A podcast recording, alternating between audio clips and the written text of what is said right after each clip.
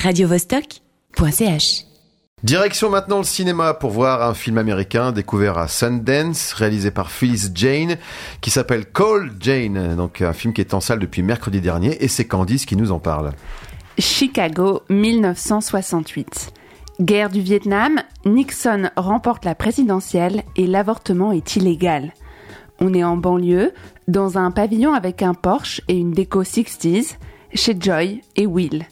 Il est avocat pénaliste, elle est mère au foyer, même si elle contribue au travail de son mari, dans l'ombre, en relisant ses textes et en écrivant pour lui. Ils ont une fille, jeune adolescente, Charlotte, et Joy est à nouveau enceinte.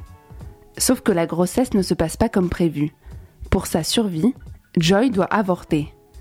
Choix douloureux, mais le couple accepte, sauf que le conseil des médecins, composé uniquement d'hommes, refuse. Joy décide donc d'agir, seule, en volant de l'argent à son mari pour se faire avorter illégalement. Mais c'est dangereux. Difficile de faire appel à un médecin de confiance.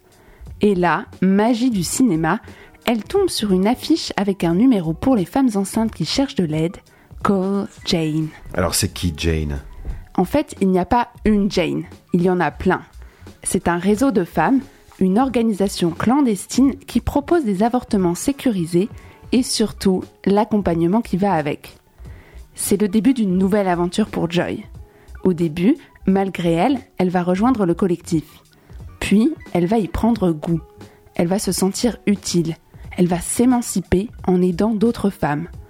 Elle va même apprendre l'intervention chirurgicale, voler un livre d'anatomie à la bibliothèque, s'entraîner sur une citrouille et puis pratiquer. Pendant ce temps-là, elle fait croire à sa famille qu'elle a fait une fausse couche et qu'elle prend des cours de peinture pour penser à autre chose. Et euh, ça se finit bien? Je vais pas divulgacher tout le film, mais on connaît l'histoire. Divulgacher, j'adore. Excuse-moi. pas d'anglicisme.